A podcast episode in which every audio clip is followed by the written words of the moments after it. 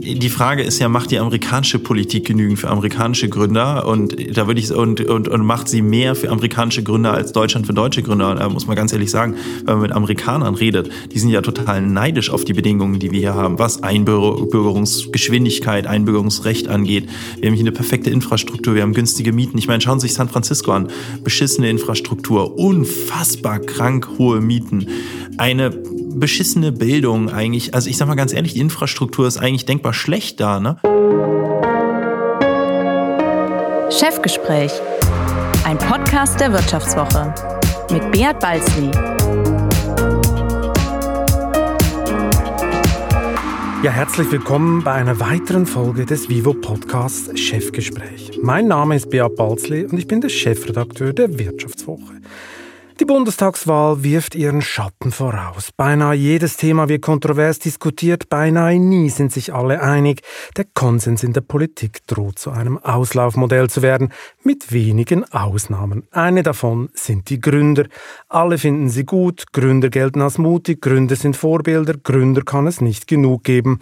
Einst haben sie das deutsche Wirtschaftswunder möglich gemacht, heute sind sie die Weltmarktführer von morgen. Doch tun wir auch genug für diese Gründer? Fördert das Bildungssystem Bildungssystem den Unternehmergeist? Sorgt die Politik für optimale Standortbedingungen? Ist genug Geld für die Startups da oder müssten die Besten am Ende alle in die USA flüchten? Wir von der Wirtschaftswoche starten deshalb eine neue Gründerzeitinitiative. Wir wollen konkrete Antworten auf die drängendsten Fragen finden und natürlich neue Ideen.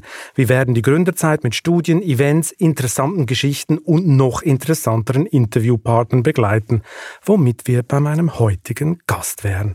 Seine Karriere beginnt im Teenageralter mit Wasserpfeifen und soll 2030 mit der Gründung Gründung einer Non-Profit-Organisation enden. Dazwischen fällt Tarek Müller auf chinesische Betrügereien, startet mit einer Digitalagentur durch, gründet zusammen mit dem Otto-Konzern die Modeplattform About You und schafft es damit wohl ziemlich bald an die Börse.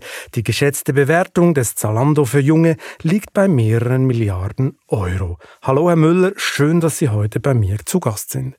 Ja, herzlichen Dank für die Einladung. Ich freue mich hier zu sein. Herr Müller, bevor wir das Wesen des Gründens analysieren und am Ende dieses Podcasts über Ihren größten Traum reden, habe ich mal eine Frage zu Ihrem Büchergeschmack. Eine Zeit lang haben Sie nachts eine Unternehmerbiografie nach der anderen gelesen, um am Ende herauszufinden, dass alle nur mit Wasser kochen. Hatten alle gleich wenig Wasser im Topf oder hat Sie wenigstens einer ein bisschen beeindruckt?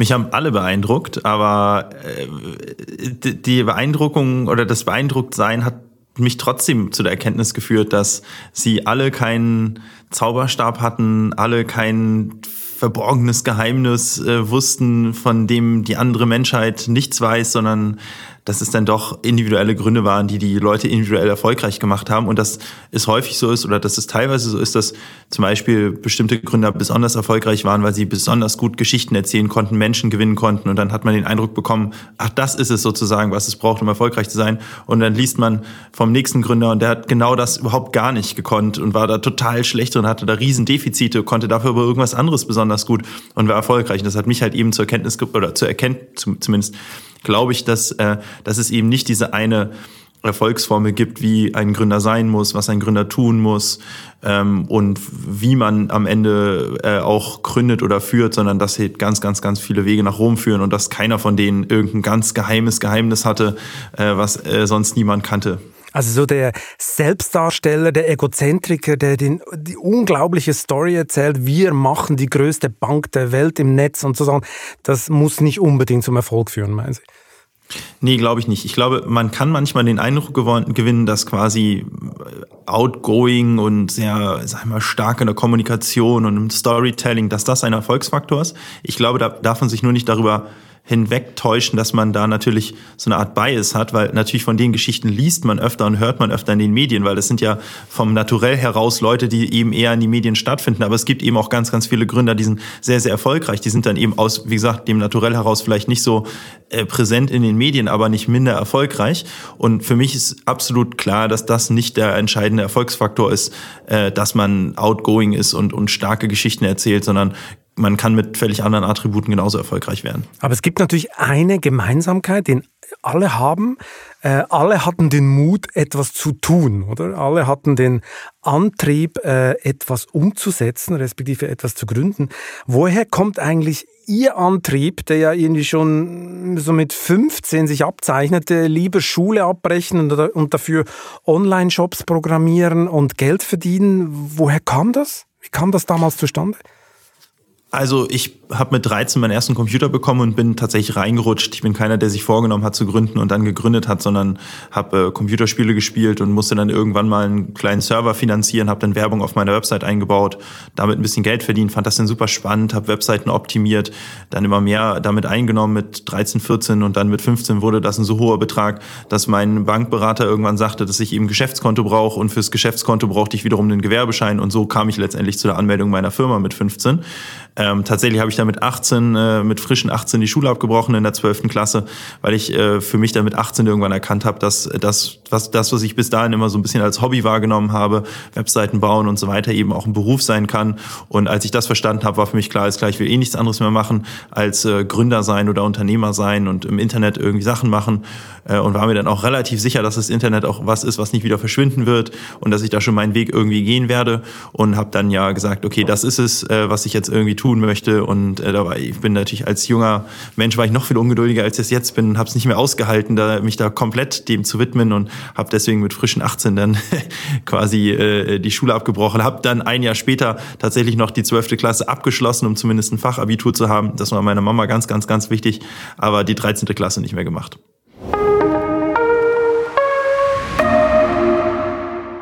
Auch wenn die Corona-Pandemie aktuell die Nachrichten beherrscht, gilt nach wie vor, der Klimawandel ist eine der drängendsten Fragen unserer Zeit. Unternehmen können auf Klimaschutz nicht mehr verzichten. Damit bei diesem die globale Dimension berücksichtigt wird, hat Bundesentwicklungsminister Dr. Gerd Müller 2018 die Allianz für Entwicklung und Klima ins Leben gerufen. Die Allianz wurde 2020 in eine Stiftung überführt und gibt dem Engagement somit eine langfristige und nachhaltige Perspektive. Die Stiftung mobilisiert private Mittel, um Klimaschutzprojekte in Entwicklungs- und Schwellenländern mittelbar zu unterstützen. Dafür bekommen sie CO2-Zertifikate, die ihnen auf dem Weg zur Klimaneutralität helfen. Gleichzeitig fördern sie die Lebensqualität vor Ort. Denn das 1,5 Grad Ziel erreichen wir alle nur gemeinsam. Mehr Infos unter allianz-entwicklung-klima.de.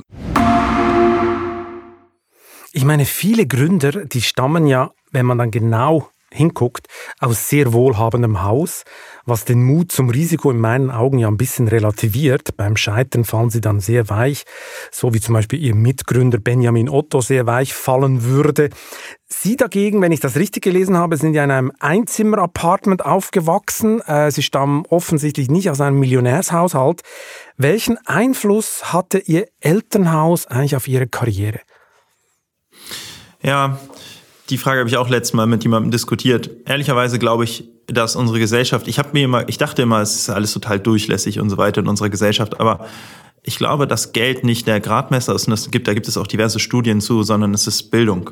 Ähm, Bildung und Fürsorge der Eltern. Und meine Eltern sind top gebildet, beide studiert. Mein Papa hat äh, Germanistik studiert, meine Mama Medizin, also ein sehr gutes Studium auch abgelegt, beide. Meine Großeltern waren Ärzte, die meisten meiner Onkels und Tanten sind irgendwie Mediziner oder irgendwas in den Bereichen. Also ich sag mal so ganz tröger, Anführungsstrichen tröger, tröge Mittelschicht würde ich Dann sagen. Dann hätten Sie ja, ja BioNTech gründen sollen und jetzt den Impfstoff erfinden, oder?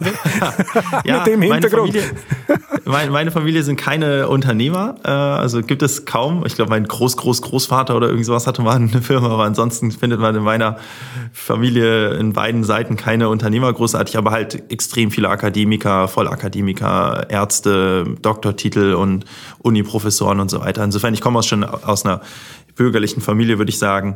Insofern gilt für mich auch das Weichfallen. Der Grund, warum ich, äh, warum meine Eltern irgendwie ein kleines Apartment hatten, ist, weil mein, meine Mama kam, ist Ägypterin, hat äh, allerdings ein deutsches Abi in Ägypten gemacht, äh, kam so nach Deutschland, hatte am Anfang, musste sich natürlich erstmal einen Job suchen. Und mein Papa ist eigentlich, würde ich sagen, im Herzen Philosoph und Denker und er hatte, er wollte dem auch eher so nachgehen, als jetzt so dem großen Kapitalismus äh, nachzulaufen. Insofern hatten die die ersten ein, zwei Jahre noch wenig Geld und leben auch sehr, sehr sparsam und haben auch bis heute, also sind einfach sparsame Menschen. Und äh, ja, dann, wir sind an, allerdings auch ein paar Jahre später bin ich dann groß geworden. Faktisch kann mich an diese Zeit im, im Mühlenkamp hier in Hamburg in einer Einzimmerwohnung kann mich gar nicht erinnern, ja. Also weil groß geworden bin ich dann in Harburg, das ist so eine Art Vorort, in so einem kleinen Einfamilienhäuschen. Also ganz, ganz, ganz, ganz bürgerliche Mittelschicht, würde ich sagen. Insofern gilt auch für mich das Weichfallen. Ich glaube, das Weichfallen hat gar nicht unbedingt viel mit finanziellen Dingen zu tun, sondern auch ein Grund, warum ich in der Lage war, ich sag mal, so hohe Risiken einzugehen, war immer, dass ich mir auch immer selbst gesagt habe, was das Schlimmste, was passieren kann, ist, ich äh, äh, klopfe zu Hause an, meine Mama freut sich einen Keks, wenn ich zu Hause bin und ziehe in mein altes Kinderzimmer ein und äh, meine Mama halt, nimmt mich in den Arm und hat mich lieb und mein Papa auch. Und das ist, also weicher fallen kann man ja gar nicht, ja, als quasi ein, ein solides Elternhaus zu haben, wo sich die alle freuen, wenn man da ist und man auch sehr gerne da ist. Und das war für mich, glaube ich, schon auch, auch ein Grund, warum ich in der Lage war, in den ersten Jahren schon enorme, sag ich mal, Risiken einzugehen. Ich glaube, höhere Risiken, als mir damals überhaupt klar waren. Ähm, und ist, glaube ich, schon auch ein Faktor, würde ich schon sagen, ja. Das klingt jetzt total harmonisch. Mama nimmt mich in den Arm, alles super. Äh, ähm, da kann man ja richtig, ähm, da kriegt man ja richtig Herzschmerz. Ähm, aber gab es nicht auch ab und zu mal lautstarke Diskussionen zu Hause? Weil ich könnte mir vorstellen, wenn Mama und Papa so erfahren, dass der Sohn eigentlich keinen Bock auf Schule mehr hat und mit 15 sagt, oh, ich gehe hier ab, ich mache hier was mit Shishas und programmiere irgendwas, da könnte ich mir vorstellen, da wird es ab und zu mal laut im Wohnzimmer, oder nicht? Oh, mein, mein Papa war da immer eher entspannt. Der ist da so, ja, äh, der, war, der war da sozusagen, lass die Kinder sich frei entfalten, äh, in, in, das, in welche Richtung auch immer es gehen soll. Hauptsache glücklich. Meine Mama eigentlich auch, aber dir war trotzdem das ganze Thema Abi und so eben extrem wichtig. Das heißt, es war eigentlich immer alles okay. Meine Eltern haben halt gesagt, du kannst da irgendwie so machen, was du willst. Ähm, früher auch extrem viel Sport gemacht und so weiter. Das war quasi, ich kann meinen Hobbys nachgehen, ja, und man muss also sagen, bis 18 war das eben auch für mich selbst ein Hobby und für die eben auch ein Hobby ähm, solange ihm die Schule nicht darunter leidet. So, da hat die Schule natürlich extrem darunter gelitten. Also ich war eigentlich sehr gut in der Schule und mit der Gründung mit 15 ging es eigentlich steil bergab. Nicht, weil ich irgendwie den, also ich glaube, ich hätte auch ein extrem gutes Abi hinlegen können. Das wäre jetzt gar nicht das Thema gewesen, aber einfach, weil ich mich dann null drum gekümmert habe dann. Und auch während ich in der Schule saß, eigentlich dann heimlich unterm Tisch irgendwie Geschäftskonzepte erarbeitet habe und okay. so weiter. Also Sie haben also nicht ähm, zu viel Shisha geraucht, sondern Sie haben wirklich nur die Shishas verkauft. nee, ich habe gar, ich habe, ich habe angefangen mit dem Shisha verkaufen, da wusste ich nicht mal, wie das überhaupt geht, geschweige denn grau. Ich habe Teleskope verkauft, ich habe Modellbauautos verkauft. Shisha ist immer das, was die Leute merken können. Ich habe Pokerkoffer verkauft, ich kannte die Pokerregeln noch nicht mal. Also ich bin da relativ nüchtern rangegangen und habe immer analysiert, in welchen Nischen im E-Commerce noch Potenzial ist und da bin ich reingegangen. Sie haben gesagt, das Studium haben Sie dann gleich gelassen, weil das konnte ich genau. ja bei Google nachholen. Ähm, aber offenbar in Ihrem ganzen Bildungsweg äh, äh sind Sie nie über die Fallen von chinesischen Betrügern Lügen gestolpert. Wie lief diese Geschichte eigentlich ab? Wie, wie kam es dazu, dass man sie so über den Tisch gezogen hat? Ach ja, da war ich 18, bisschen jung und naiv vielleicht. Bis dahin lief immer alles sehr, sehr gut. Und dann äh, wollte ich, äh, ich hatte eine Produktion in Ägypten für die orientalischen Wasserpfeifen. Damit war ich Europ Europamarktführer mit 18. Und ich hatte so Pokerkoffer und Pokerplatten äh, produzieren lassen in China. Und die chinesische Produktion der Pokerplatten lief halt deutlich zuverlässiger als die ägyptische Produktion der Wasserpfeifen. Die Ägypter haben das auch per Hand angefertigt. Das hat äh, zu vielen Fehlern geführt und zu vielen Verzögerungen. Und in China wurde schon mit Maschinen gearbeitet zu der Zeit, was die Pokerproduktion anging. Da dachte ich, naja, das, dann schiebe ich doch einfach die Wasserpfeifenproduktion nach China, skaliert besser, zuverlässiger etc. Und ähm, ja, bin da dann schlichtweg auf den Betrug reingefallen. Das, heute weiß ich, wie man sich gegen sowas schützen kann. Das ist relativ einfach. Aber das war mir damals halt eben nicht so klar. Da habe ich nicht ausreichend lang gegoogelt dann. Und ja, war eine teure Erfahrung. Aber äh, rückblickend jetzt äh, gehört das, würde würd ich sagen, auch dazu, dann solche Aspekte mal zu haben. Das ist ja so ein perfekter Stoff für eine berühmte Fuck-Up-Night. Was halten Sie eigentlich von diesem Trend, dass alle Welt das Scheitern zelebriert? Ja, habe ich gemischte Gefühle. Ähm, ich finde, Scheitern per se ist äh, nichts Schlimmes. Ähm, wenn Fehler machen, auch nicht. Ich würde mal hinterfragen, ob äh, die Entscheidungen, die man halt damals getroffen haben, aus der damaligen Situation richtig waren. Ähm, das war definitiv äh, ein Fehler, mich da so blauäugig quasi auf äh, so ich vermeintlich chinesische Geschäftspartner einzulassen. Aber ich würde trotzdem sagen, dass es aus der aus dem Rückblick in der jeweiligen Situation jetzt keine äh, keine riesengroße Fehlentscheidung war. Ich glaube, im Business ist es eben so, dass man schnell iterieren muss, wie man so schön sagt, 80-20, ja, also äh, man muss schnell viele Entscheidungen treffen und äh, wenn man jetzt jede Entscheidung versucht zu perfektionieren, dann kommt man einfach nicht voran. Ähm, schnell viele Entscheidungen treffen bedingt, dass man teilweise Fehlentscheidungen trifft oder ähm, Dinge mal schieflaufen und wenn das dann eintritt, dann glaube ich, sollte man nicht sein System hinterfragen, ähm, sondern muss sich eben hinterfragen oder also das ist quasi imminent, ja, also Risiken eingehen bedeutet eben, dass Risiken auch manchmal eintreten. Und äh, das ist okay, wenn es so eine Art ähm, educated Entscheidung ist das war sie. Insofern äh, bin ich da entspannt. Ich bin trotzdem jetzt nicht uneingeschränkt irgendwie, finde ich das nicht uneingeschränkt super, dass jetzt irgendwie Scheitern zelebriert wird. Ich glaube, man muss da ein bisschen differenzierter rangehen äh, ans Thema Scheitern oder auch ans Thema äh, Dinge funktionieren mal nicht und dann eben hinterfragen, war, war, also was waren die Gründe? Ja, und, und wie kam es dazu? Ähm, dass Dinge schiefgehen per se, das finde ich überhaupt nicht schlimm. Ich glaube, da müssen wir als deutsche Kultur auch ein bisschen entspannter werden dem gegenüber und das eben, eben, wie gesagt, auch ein bisschen differenzierter betrachten. Entspannt ist genau das Stichwort. Ich meine, wenn ich mir die große Mehrheit der jungen Deutschen anschaue, zumindest sagen das ganz viele äh, Umfragen, dann haben die auf Risiko und äh, auf Scheitern überhaupt gar keine Lust. Äh, noch nie wollten so viele in den Staatsdienst oder ganz, ganz viele auch Uni-Abgänger wollen unbedingt Beamte werden. Äh, es nimmt auch stetig zu, diese Werte. Äh, können Sie das nachvollziehen? Ach, ja und nein. Also ich kann, ich kann nachvollziehen, ich sag mal so, ich kann nachvollziehen, dass man seine Prioritäten woanders setzt als bei der Arbeit. Ähm, das finde ich total in Ordnung. Und wenn man das tut, dann ist es, finde ich, auch fair zu sagen, ich möchte so eine Art äh, Balance aus, aus Gehalt, äh, Sicherheit und, und Erfüllung. Und das kann man vielleicht im Staatsdienst finden. Ich glaube, Persönlichkeitsveranlagung, ja, für mich wäre das absolute Horror. Äh, für kein Geld der Welt würde ich so einen Job machen. Ähm, Warum wo nicht? ich äh, so in so einem, ja, wo ich in so einem engen Korsett bin. Ja, also ich glaube, wenn wenn wenn ich für, für mich selbst ein Motiv suche, warum ich äh, Unternehmertum mag, dann ist es Freiheit, Unabhängigkeit, ähm, sein eigenes Leben zu gestalten und das ist ungefähr genau das Gegenteil dessen, was man eben in so einem Beamtenapparat oft hat. Man ist in einem extrem engen Korsett äh, und muss Vorgaben ausführen. Das wäre für mich halt der absolute Albtraum ehrlicherweise. Äh, das andere, das okay finden, äh, weil ich glaube, andere dann eben ihre Prioritäten eben irgendwie auf private Dinge legen, das kann ich auch nachvollziehen nachvollziehen, glaube ich, muss jeder für sich selbst entscheiden. Hm. Jetzt ist es ja nicht mal geschlechterspezifisch nicht ausgeglichen, oder? Also äh, schon viele Männer haben Angst vor dem Gründen und Risiko einzugehen. Frauen äh, sind bei Gründungen noch weit unterrepräsentiert. Wie kommt das? Was ist Ihrer Meinung nach die Gründe dafür? Oh, ich finde es schwer zu sagen. Ich habe mich tatsächlich letztens mit einer Frau darüber unterhalten, die, ähm, die ich äh, sehr schätze. Ich glaube, es ist einerseits so ein bisschen Erziehung, äh, kulturell bedingte Erziehung, ähm, vielleicht, aber auch natürlich das Thema Kinder oft, äh, was eine Rolle spielt für, für einige.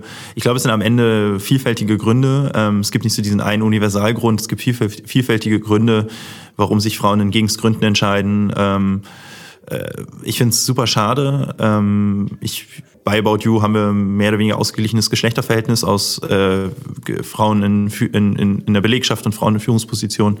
Äh, ich finde, ohne dass wir da jetzt das uns konkret als Ziel vorgenommen haben, das ist also sozusagen so entstanden, weil wir, glaube ich, relativ unbiased vorgehen. Und ja, ich, also ich würde mir eigentlich wünschen, dass diese Diskussion rund um äh, Gender und so weiter halt irgendwie eigentlich keine ist, die man überhaupt noch führen muss. Aber wenn man sich die nackten Zahlen anguckt, ich glaube, da stehen dann, wir jetzt am Anfang, ja. Ja, ja, also und es ist auch richtig, dass wir sie führen, weil wenn man sich die Zahlen anguckt, dann ist es extrem wichtig, sie zu führen. Aber es ist eine, die ich so in meinem persönlichen Umfeld also so gar nicht nachvollziehen kann. Aber das äh, zeigt halt auch, in was für einer Bubble ich unterwegs bin, auch bei About You unterwegs bin und auch ja im privaten Umfeld vielleicht. Also ich kann nicht, ich verstehe es nach wie vor nicht, warum es so ist. Äh, ich, ich verstehe zwar, wenn mir Leute die Gründe nennen und kann sie nachvollziehen. Ich hab, äh, halt, bin nur irgendwie, habe ich mal das Gefühl, wir müssten doch eigentlich schon viel weiter sein als Kultur und aber sind wir anscheinend nicht. Ich meine, warum das Gründen für viele viele ja äh, so, äh, sagen wir, eine zu große Herausforderung, nennen es mal so, äh, ist einerseits ein bisschen der Risikoaspekt, man hat ein bisschen Angst und andererseits, Sie haben es schon angetönt, so ein bisschen private Gründe. Work-Life-Balance ist unheimlich wichtig äh, und wie sehen Sie das? Das ist ja eigentlich Gift für einen Gründer, oder? Also jemand, der auf Work-Life-Balance äh, äh, Wert legt, kann ja eigentlich nicht gründen. Ich glaube, Sie persönlich, zumindest sagt das die Legende, arbeiten bis zwei Uhr morgens. Ähm, ohne das geht's nicht, oder? Ähm, ja, das äh, ist schwierig, zumindest in der Anfangszeit äh, muss man viel arbeiten. Ist natürlich die Frage, äh, ob das halt so ein, also Work-Life-Balance suggeriert ja, dass es ein Work versus Life ist, äh, weil sonst gäbe es das Wort, würde man das Wort Balance nicht brauchen. So ist es. Ja. Ähm, und das ist natürlich eben so ein bisschen der, der Punkt, dass halt die meisten Gründer das halt so gar nicht empfinden, dass es ein Work versus Life ist, was es auszubalancen gibt, sondern dass Work und Life dort irgendwie Hand in Hand gehen und Erfüllung und, und quasi Umfeld und mit wie man sozusagen zu tun hat. So, und ich glaube, wenn man es als Work versus Life wahrnimmt, dann ist Gründen sicherlich keine gute Idee. Wenn man halt eher einen Weg findet, wie man Work and Life quasi kombinieren kann, ähm, dann ist Gründen sicherlich die beste Idee aus meiner Sicht, die man ähm, tun kann. Ich glaube schon auch ein Grund, ähm, also äh, das glaube ich nicht, dass das ein Grund ist, warum das Leute abhält vom Gründen, weil also das kann nichts geschlechterspezifisches sein, äh, ob man das jetzt so oder so wahrnimmt. Ein, ein anderer Grund, den, den ich zumindest häufig empfinde, das mag jetzt so klischeehaft klingen, aber ich ist einfach quasi aus meiner eigenen Empirie heraus sozusagen schon äh, immer wieder erlebt habe, ist die Einschätzung der eigenen Fähigkeiten. Ähm, dass wenn man halt einfach mal nüchtern drauf schaut, was braucht man so für Fähigkeiten, um erfolgreich zu werden, dann stellen die meisten Leute, bevor sie gründen, fest, dass sie die gar nicht haben.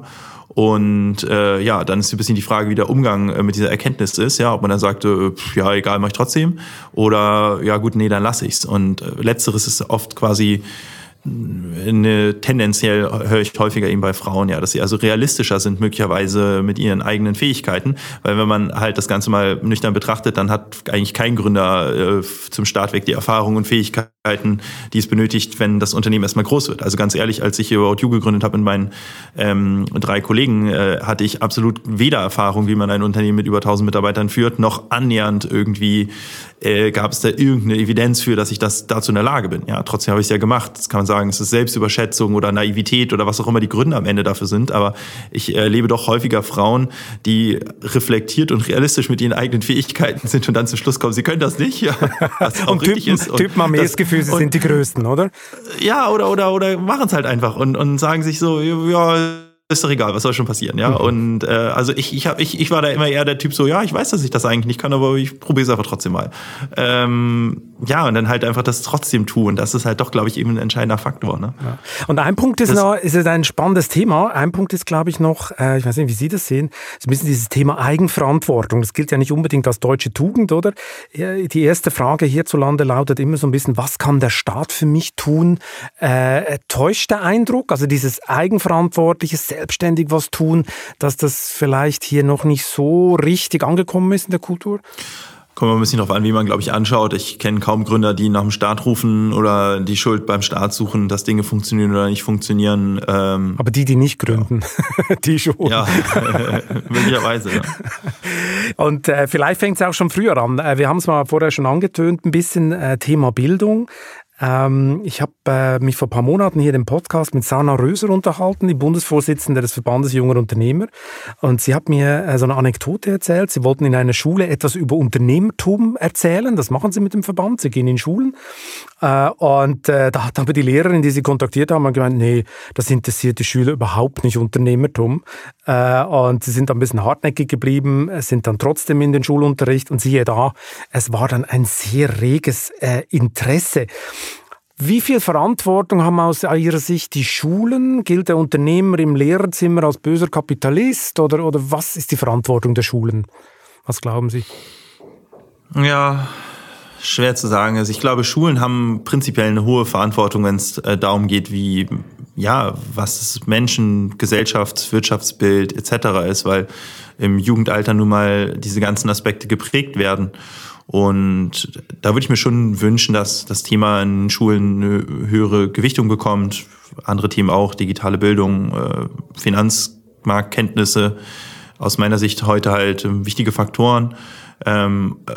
Auch wenn man nicht in den Finanzmarkt geht am Ende des Tages, ja, ist völlig egal, auch wenn man nicht gründet. Ich meine, ich bin auch kein Biologe und hatte Bio im, in der Schule und finde es auch sinnvoll, dass ich das hatte. Ähm, und ich glaube, dass, äh, wenn die Schule den Anspruch hat, so eine Art Grundausbildung äh, fürs Leben darzustellen, dann glaube ich, ist es ein bisschen untergewichtet aktuell. Mhm. Wie gesagt, es geht ja ums Weltbild, das so vermittelt wird. Jetzt wird oft gesagt, ja, es wird eher ein negatives Bild des Unternehmers, des Kapitalismus äh, äh, vermittelt. Hadern Sie auch mit dem Kapitalismus? Wenn ich da so lese, in Ihren Interviews lese, dann hat man das Gefühl, Sie hadern auch ein bisschen mit dem System, oder? Hm, ja, ich hadere nicht mit dem Kapitalismus. Ich glaube, Kapitalismus an sich ist eine gute Idee. Ich glaube, dass vieles von dem, was wir heute erleben, aber eigentlich gar nicht so dem Ursprungsgedanken von Kapitalismus entspricht. Ähm, ja, das ist eher, glaube ich, mein Thema. Sie, müssen, Sie meinen nicht, dass die Reichen für die Corona-Krise zahlen müssen? Ähm, weil das ist ja ein ganz anderes Thema. Das hat, das hat wiederum, wissen Sie, genau das meine ich. Es werden Dinge zu, zu, zusammengeworfen. Das hat ja gar nichts mit der Frage Kapitalismus ja nein zu tun. Hm, das würden nicht alle, das würden nicht alle teilen, aber es ist interessant. Ich bin gespannt auf die Antwort. Was ist denn die Frage? Ob die Reichen für die Corona-Krise zahlen müssen, weil die sind ja angeblich durch den Kapitalismus in der Corona-Krise noch reicher geworden.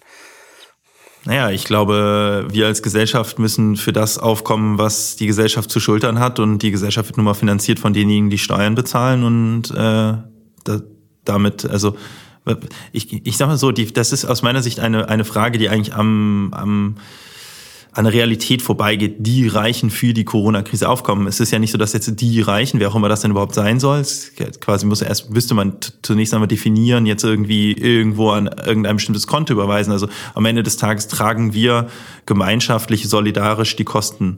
Ähm, und die werden eben, wie finanziert sich unser Staat und unsere Gemeinschaft durch Steuern? Und wenn die Frage ist, ob die Reichen, ne, ich greife das jetzt mal auf, ihre Steuern bezahlen sollten, dann würde ich sagen, definitiv. Ich halte nichts davon, dass man in, von, in diesem Land groß wird, in diesem, von dem Land profitiert, in dem Land ähm, seine Sachen aufbaut und dann Steuern nicht bezahlt oder Steuern woanders bezahlt. Das halte ich für asozial, wenn ich ehrlich bin. Und äh, da, wenn man das allerdings nicht tut und ganz normal halt eben seine Steuern hier bezahlt, dann finanziert man ja alle Kosten inklusive eben der Corona-Krise. Das ist schon richtig. Aber wenn es nach der SPD geht und Herrn Scholz, der gerne Kanzler werden will, dann muss natürlich die Einkommensteuer noch deutlich erhöht werden. Wir sind heute schon auf Platz zwei der Welt. Äh, und dann soll noch eine Vermögensteuer on top kommen und die Superreichen sollen noch was on top zahlen. Ich meine, das ist natürlich die Frage, oder? Es geht um diesen, der Kapitalismus sei aus dem Ruder gelaufen, Ungleichheit hätte zugenommen und jetzt muss man endlich hier noch mehr abgreifen. Das würde auch Sie treffen. Ich gehe mal davon aus, äh, dass Sie nicht ganz unvermögend sind nach diesen Jahren äh, des, Gründ, des erfolgreichen Gründens. Also das ist ja da die Frage, oder? dass man da mehr zugreift bei den Leistungsträgern in Anführungszeichen. Also ich glaube, das muss man sich genauer angucken. Ich glaube, da spielen viele Faktoren eine Rolle. Zunächst einmal glaube ich, ähm, der Hebel bei der Einkommensteuer ist, ist nur relativ gering. Also wenn man über die in Anführungsstrichen die Vermögenden redet, dann ist das ja eher äh, Vermögensmehrung eher über Kapital äh, als über Einkommen. Äh, also wäre es eher die Kapitalertragssteuer, wo man ran müsste, wenn man irgendwo einen Hebel auf oder ja. eine Vermögensteuer, genau. Wenn man irgendwo wirklich einen Hebel haben wollte. Insofern würde ich auch immer gucken, was ist Polemik, was ist, äh, was ist Wahlkampf und wa was hat echte, was sind echte Hebel. Ich glaube, da äh, spielen halt eben mehrere Faktoren eine Rolle. Äh, sozusagen äh, gibt das Thema Kapitalflucht. Es, es sieht nun mal nicht jeder so, dass äh, das in dem Land, wo man sein Geld verdient hat und äh, wo man von der Infrastruktur äh, und Gemeinschaft und der Arbeitskraft profitiert, man dort eben auch seine Steuern bezahlen sollte. Und das also sehe ich als ganz normal an. Äh, dafür sollte man auch keinen Dank bekommen oder so, sondern das ist einfach etwas ganz aus meiner Sicht selbstverständliches. Ja, absolut. Ähm, das sehen nun mal nicht alle so.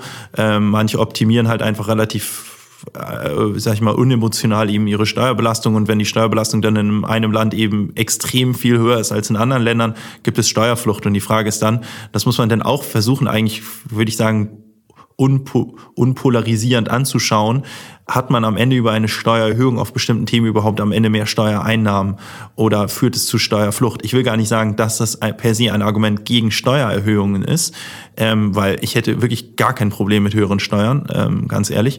Ähm, auch nicht mit einer höheren Kapitalertragssteuer zum Beispiel, auch nicht mit einer Vermögensteuer, auch nicht mit einer, äh, äh, auch nicht damit das Thema ähm, Erbsteuer und Co. anzugehen, ohne die Antwort zu haben, wie man es gestalten müsste, glaube ich, da, da, da, da pauschal zu sagen, dass das nicht geht, halte ich für total falsch, weil es ist immer richtig, sich die Dinge anzugucken und zu überlegen, kann man die nicht irgendwie besser machen. Und ähm, kann aber auch sein, dass man am Ende zum Schluss kommt und sagt, ähm, so wie es ist, ist es gut oder es kann in die eine oder andere Richtung gehen. Aber da erstmal ergebnisoffen ranzugehen, halte ich irgendwie erstmal für sinnvoll.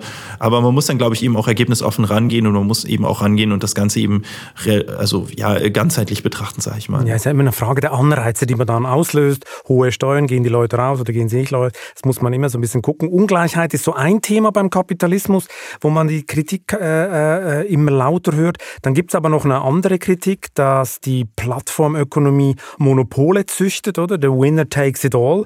Das ist natürlich das Kalkül von Delivery Hero, von Facebook, von Amazon. Aber das ist natürlich auch das Kalkül von About You, oder? Sie sind jetzt in über 20 Ländern aktiv, wachsen so schnell wie kaum ein anderes Einhorn. Zudem äh, versuchen sie jetzt auch Software an andere Shopbetreiber zu verkaufen. Also man will eine Plattform aufbauen. Ist denn Marktmacht das oberste Ziel? Nee.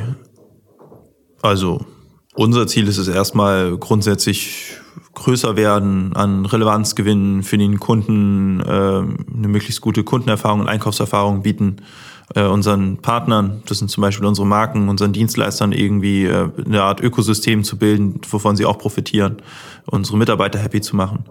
Also Sie glauben nicht, Sie müssen alle anderen aus dem Rennen werfen, damit sie wirklich wachsen können. Weil das ist ja immer das Ziel. Also bei, in Stanford gibt es ja Workshops für die Studenten, wie bilde ich ein Monopol, oder? Das ist ja immer das oberste Ziel. äh, das, das Ziel haben Sie noch nicht. nee, ist nicht so, dass ich morgens aufwache und mir als erstes denke, wie kann ich jetzt übermorgen ein Monopol bilden? okay. Äh, Google hat dagegen schon ein Monopol.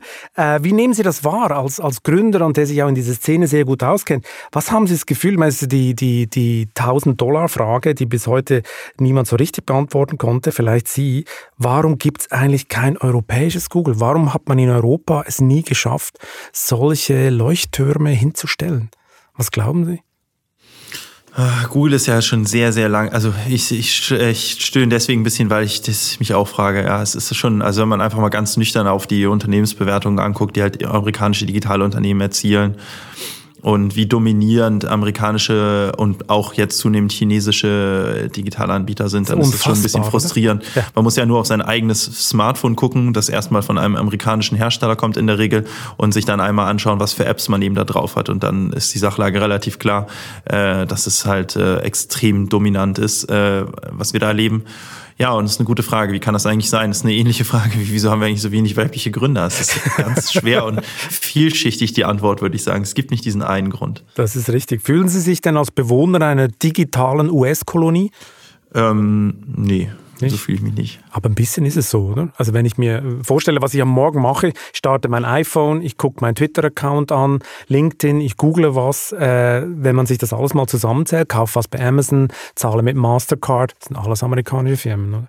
Das ist schon hm, extrem. Ja Kolonie würde, ich glaube, ich stoße mich eher an den Begriff Kolonie. Also fühle ich mich in einer, einer, einer, einer amerikanisch geprägten Digitalwelt, also definitiv. Ja, also wie Sie genau sagten, wir bewegen uns eben fast nur auf amerikanischen Diensten.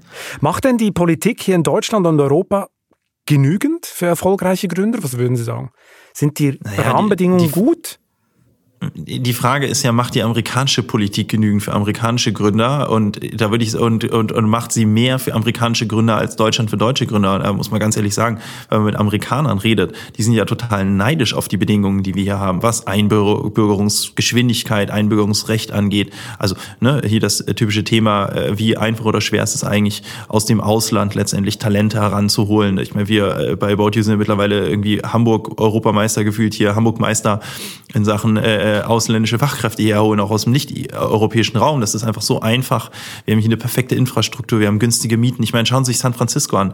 Beschissene Infrastruktur, unfassbar krank hohe Mieten, eine beschissene Bildung eigentlich. Also ich sag mal ganz ehrlich, die Infrastruktur ist eigentlich denkbar schlecht da. Ne?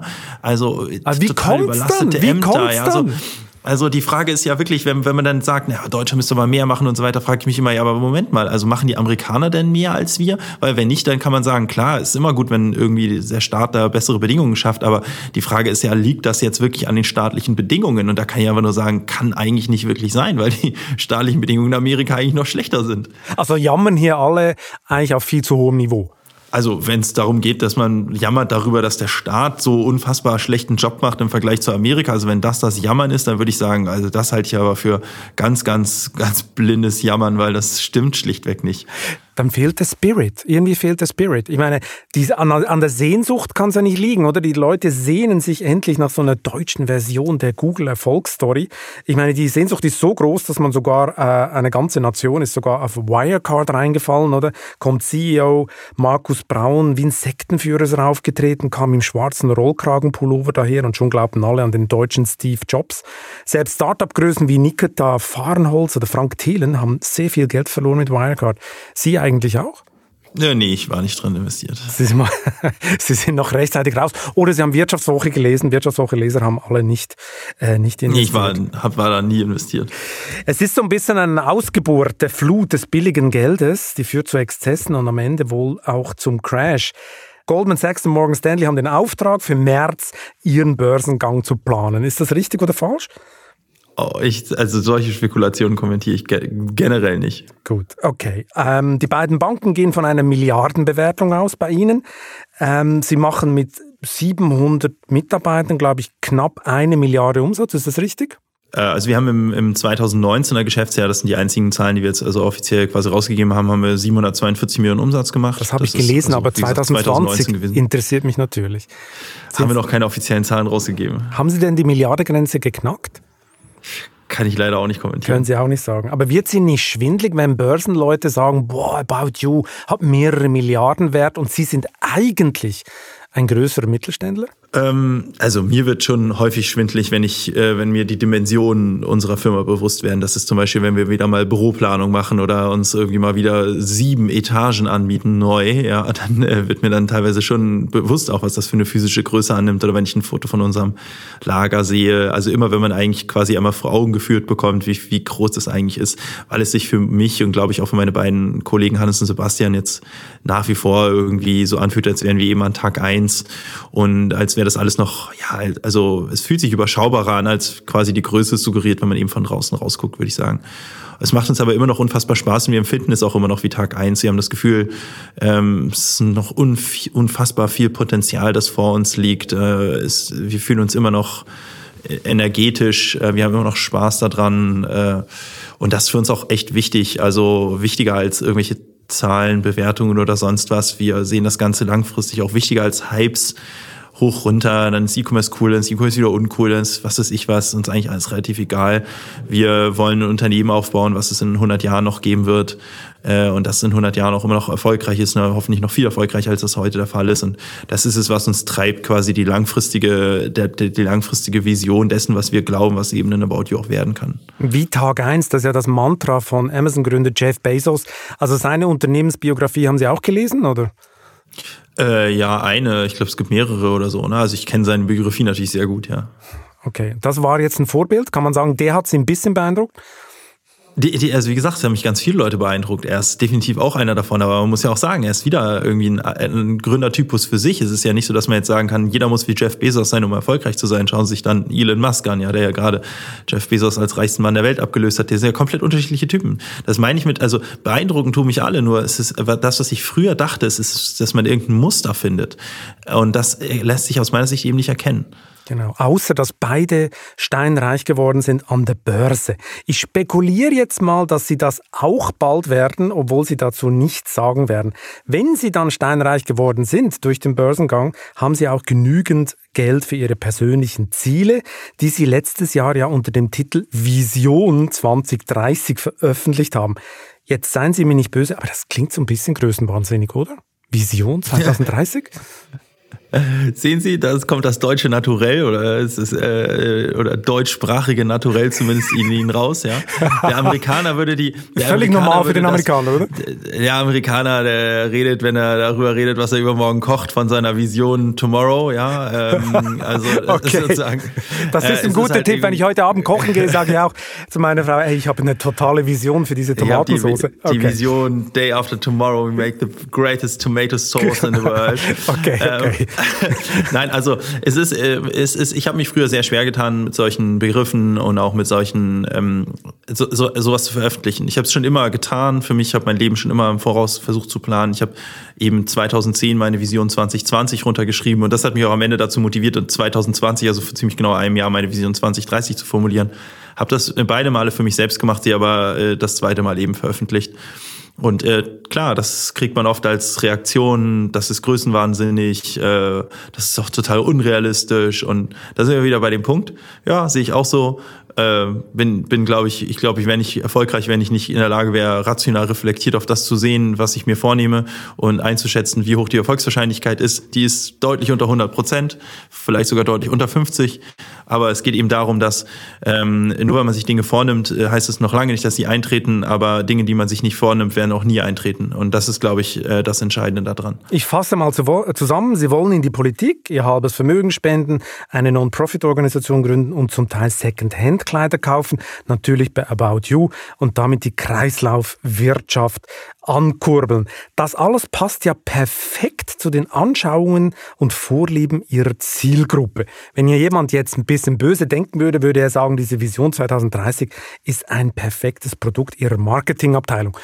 Oder ist es auch Ihre Meinung? Oder hat die Marketingabteilung gar nichts damit zu tun? die hat sich gar nichts damit zu tun. Das allein schon daran sieht, dass ich sie zwischen Weihnachten und Silvester geschrieben habe, als noch als gar keiner gearbeitet hat. ähm, wenn es ein Produkt in meiner Marketingabteilung wäre, dann hätten wir sie auch ein bisschen breiter veröffentlicht als auf Facebook und LinkedIn, was ja ganz klar äh, keine Audience ist, wo unsere Kunden sind äh, sondern äh, Stimmt, dann hätten sie als Insta, Insta oder so genau, raushauen müssen. Ja. Und äh, genau, oder einen YouTube-Film darüber gedreht oder sowas. Also auf jeden und erst recht hätte ich, ich kann Ihnen eine Sache sagen. Wenn Sie in Social Media erfolgreich sein wollen, dann schreiben Sie keine zwei DIN A4 Seiten runter und veröffentlichen sie auf LinkedIn. Das ist ungefähr das Gegenteil davon, was man tut, wenn man halt auf Social Media Reichweite möchte. Ähm, weder LinkedIn noch äh, zwei Seiten. Ähm, nee, das ist also, das habe ich selbst geschrieben. Da hat mir keiner, keiner weder beraten noch reingefunkt. Aber manchmal macht man ja genau das Gegenteil, was der Trend vorsagt und wird dann erst recht erfolgreich. Das wissen Sie ja auch. Äh, so ein bisschen Low Profile ist ja auch immer ganz äh, charming. Wenn Sie in die Politik wollen, was muss ich mir vorstellen? Haben Sie ein Vorbild in der Politik? Gibt es irgendjemand in der aktuellen Bundespolitik oder wo Sie sagen, ey, das ist mein Mann, das ist meine Frau, die finde ich super? Auch ich finde viele Politiker per se äh, gut, beziehungsweise habe zumindest den Eindruck, dass sie, ich sag mal, egoless sind, wie man im Amerikanischen sagen würde, also im Prinzip zumindest das Gemeinwohl im Blick haben. Da bin ich mir bei amerikanischen Politikern oft nicht so ganz sicher, ob das so ist, äh, slash eher sicher, dass es eben nicht so ist. Äh, bei deutschen Politikern habe ich zumindest das Gefühl, dass die äh, die Anliegen oder das Gemeinwohl schon im Sinn haben, sind natürlich auch irgendwo ihre eigenen Karrieren, sind am Ende des Tages immer noch Politiker. Ähm, aber per se finde ich sozusagen die Motive erstmal oft die richtigen. Das ist zumindest mein Eindruck. Ich habe ja viele Spitzenpolitiker auch kennenlernen dürfen bisher. Ähm, ich selbst möchte schon trotzdem einen anderen Weg gehen. Ich möchte an politischer oder Regierungsarbeit mitarbeiten, mithelfen, mein, mein, oder anbieten, mitzuhelfen. Ähm, und dann möchte ich auf der lokalen Ebene, also in Hamburg, eine Partei gründen äh, und, und um auch nicht ganz nur von der Seitenlinie äh, reinzurufen, aber äh, und wem wollen Sie da Konkurrenz machen? Wem wollen Sie Konkurrenz machen mit Ihrer Partei? Wer muss sich warm anziehen in Hamburg, wenn Tarek Müller eine Partei gründet? Wer? Das weiß ich noch nicht. Das ist ja auch noch ein bisschen hin. Mal gucken, wer da so, wer da so die Mehrheiten hat. Ja, aber äh, ach, ich, ich sehe das relativ entspannt. Ist es so ein Mix aus Grün und Piraten oder aus FDP und Piraten Grün? Oder was muss ich mir vorstellen? Was wäre es für eine Farbenkombi? Nehmen Sie alle Farben zusammen und picken Sie sich das raus, was rational am meisten Sinn macht. Und dann haben Sie meine Farbe. Äh, das ist kein Konzept, glaube ich, holt man äh, Mehrheiten auf Bundesebene holt oder so, aber ein, das ist nämlich ein sehr technokratisches Konzept, äh, sich eben von links, rechts, oben, unten versuchen zu lösen und eher, ich sag mal, mathematisch und technokratisch emotionsfrei herzuleiten, was möglicherweise die richtigen Antworten sind auf das, was wir als Problem als Gesellschaft identifizieren, gemeinsam in einem demokratischen Prozess. Klingt alles sehr technokratisch, ist es auch, deswegen auch vielleicht der Grund, warum man damit niemals Mehrheiten gewinnt, ist auch der Grund, warum ich gar keine Lust hätte, auf der Bundesebene mit sowas überhaupt anzutreten, sondern eher glaube, das äh, muss man eben parteiübergreifend sehen und deswegen eben auf Bundesebene gerne meine Mitarbeit anbieten möchte. Äh, wenn dann keiner sagt, er hat da Bock drauf, das ist auch fein. Ähm, äh, habe auch andere Ideen noch, die ich machen kann. Äh, aber das wäre wär zumindest ein bisschen der Ansatz und dass man ein bisschen auch das Politikgeschehen von innen mit äh, kennenlernt. Deswegen so ein bisschen die Idee, auf Hamburger Ebene auch eine Partei zu gründen, weil Hamburg, Hamburg ist so klein, das interessiert auf Bundesebene eigentlich niemanden so richtig. Äh, da kann man trotzdem noch überparteilich arbeiten. Das nimmt niemand, also so richtige Konkurrenz war, vor allem, wenn man halt ganz klar sagt, dass man überhaupt keine weiteren Ambitionen hat. Äh, und äh, ich liebe Hamburg, ist meine Stadt, hier bin ich geboren, kleiner Lokalpatriot hier. Insofern würde es mich auch freuen, wenn ich Hamburg ein bisschen verbessern kann. Ja, deswegen so ein bisschen die zwei Ansätze eigentlich an Regierungsarbeit mitarbeiten arbeiten überparteilich und äh, auf, auf der kleinen Hamburger Ebene hier ein bisschen was voranschieben. Das nehmen Ihnen jetzt alle übel in Hamburg, dass sich sowieso niemand interessiert dafür, was in Hamburg äh, passiert. Ich meine, es ist immerhin eine Weltstadt. Ich habe da auch zehn Jahre gelebt, bin da auch geboren, obwohl das kein Mensch hört. Äh, da werden sicher viele sagen, was, der macht uns jetzt unheimlich klein. Ich meine, der Satz des Tages, den Sie vorher gerade gesagt haben, finde ich ja, dass man mit rationalen Konzepten äh, keine Bundestagswahl gewinnen kann. Ja, da würden, glaube ich, viele unterschreiben, das Ganze. Ähm, wenn ich mir so vorstelle, dass Sie dann diese Politikkarriere äh, anstreben, werden Sie dann als Privatier noch als Investor tätig sein? Glauben Sie, das werden Sie immer weiter verfolgen, so Startups noch zu finanzieren? Erstmal möchte ich noch mal ganz kurz sagen, dass ich Hamburg für die weltgrößte, für die großartigste Stadt der Welt halte. Jeder, der in Hamburg gelebt hat, der kennt es. Wenn es eine Sache gibt, wo Hamburger völlig irrational werden, dann ist es ihre eigene Stadt. Dazu gehöre ich auch. Ja, ich halte, halte das für die absolut großartigste Aber Stadt. Aber komplett. Ich habe es zehn Jahre in meinem Wegradio. Am Morgen kam irgendwie das Radio, kam der, der Radiosender, ich weiß nicht mehr, wie er hieß, glaube ich FM irgendwas. Und dann kam immer Hamburg, die schönste Stadt der Welt. Ja, also das sagt jeder Hamburger, der hier geboren ist, hält das für die absolut großartigste Stadt. Und ganz ehrlich, ich gehöre 100% dazu. Ich liebe diese Stadt. Ich kann mir nicht vorstellen, irgendwo anders zu leben. Ja, äh, Das war sozusagen der Hamburger, äh, das war natürlich Hamburger Untertreibung vorhin. kann ich gut nachvollziehen. Die kühle Untertreibung. Also ähm, Startup-Investoren, nee, also wenn ich ernsthaft, ähm, also ich, ich will nicht sofort, wenn ich bei About You raus bin, irgendwie jetzt sofort eine Partei gründen oder irgendwie sowas. Ja, also das ist alles noch, das ist ja alles eben auch meine Vision, meine ganz, ganz langfristige Vision, die ich ab 2030 angehe angehen möchte, nicht um nicht 2030 schon umgesetzt haben will. Ich äh, möchte dann, ich glaube, das beißt sich. Ich möchte ganz klar, ähm, äh, ganz klar demonstrieren, wenn ich das machen sollte und es auch angenommen wird. Also wenn irgendwer auch sagt, ja, Tarek, mach das mal doch bitte, weil ich will jetzt auch nicht gegen den Willen von irgendwem da mich reinpressen. Äh, wie gesagt, ich kann mir auch ganz, ganz viele andere Sachen vorstellen. Aber sollte ich die Gelegenheit bekommen, an Regierungsarbeit mitwirken zu dürfen, dann würde ich definitiv meine sämtlichen wirtschaftlichen Tätigkeiten niederlegen. Weil ich glaube, das ist ansonsten immer eine offene Flanke und lädt ein zu Interessenskonflikten. Und das macht keinen Sinn, glaube ich. Dann wären Sie so ein bisschen der Friedrich Merz der Startup-Szene, wo dann alle würd, sagen würden, ach, das macht der Müller nur, weil er da noch eine Investition hat. Genau. Herr Müller, jetzt kommt die ultimativ letzte Frage. Welchen privaten Traum wollen Sie in Ihrem Leben unbedingt nochmal verwirklichen? Mal abgesehen von Ihrer Vision 2030. Was gibt es noch, was Sie unbedingt mal machen wollen? Oh, wissen Sie, wenn es sowas gäbe, dann wäre ich wahrscheinlich schon längst dran, das zu tun. Das ist ja mein Naturell, ja. Echt? Aber was machen Sie dann mit dem restlichen Leben, wenn Sie schon alles gemacht haben, was Sie unbedingt machen wollten? Ach naja, ich mache ja, ich, ich habe ja gerade ein bisschen skizziert, was ich noch vorhabe, aber Schritt für Schritt. Also das sind, das sind die Dinge, aber weil Sie gerade so privat sagten, also es ist nicht so, dass ich irgendwelchen Hobbys nicht nachgehen könnte oder so. Ich hätte total Lust, mehr Zeit zu haben, meine Familie öfter zu sehen. Also ich habe keine Kinder als meine, meine Eltern, meine Schwester öfter zu sehen, mehr Zeit für Freunde zu haben. Also wenn es einen privaten Wunsch gibt, dann ist es natürlich mehr Zeit. Also wenn der Tag jetzt statt 24, 50 Stunden hätte, dann wäre mir das auf jeden Fall lieber lieber. Ähm, aber ansonsten, also abseits von Zeit und Gesundheit, äh, äh, was ja totale Floskeln sind, aber ähm, die ich tatsächlich extrem wertschätze, äh, gibt es jetzt keine crazy äh, Privatwünsche, Gut. Also Herr Müller, ich meine, wenn Sie dann wirklich an der Börse reich werden und Sie äh, mit diesem Geld die Erfindung des 50-Stunden-Tages äh, finanzieren, dann ist das ziemlich crazy. Herr Müller, vielen Dank für das Gespräch. Es war super lustig, hat total Spaß gemacht und Ihnen hoffentlich auch ein bisschen.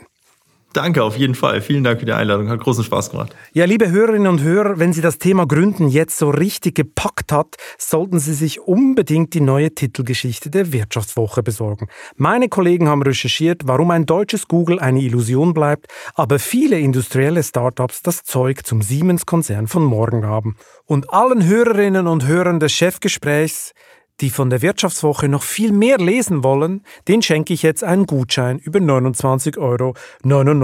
Mit dem können Sie vier Wochen kostenlos die Wirtschaftswoche als Heft zu Hause und digital in App und Web lesen. Geben Sie einfach den Code CHEFBÜRO mit UE, Chefbüro, unter vivo.de slash Code ein. Ich wünsche Ihnen viel Spaß beim Lesen und eine schöne Zeit bis zum nächsten Chefgespräch.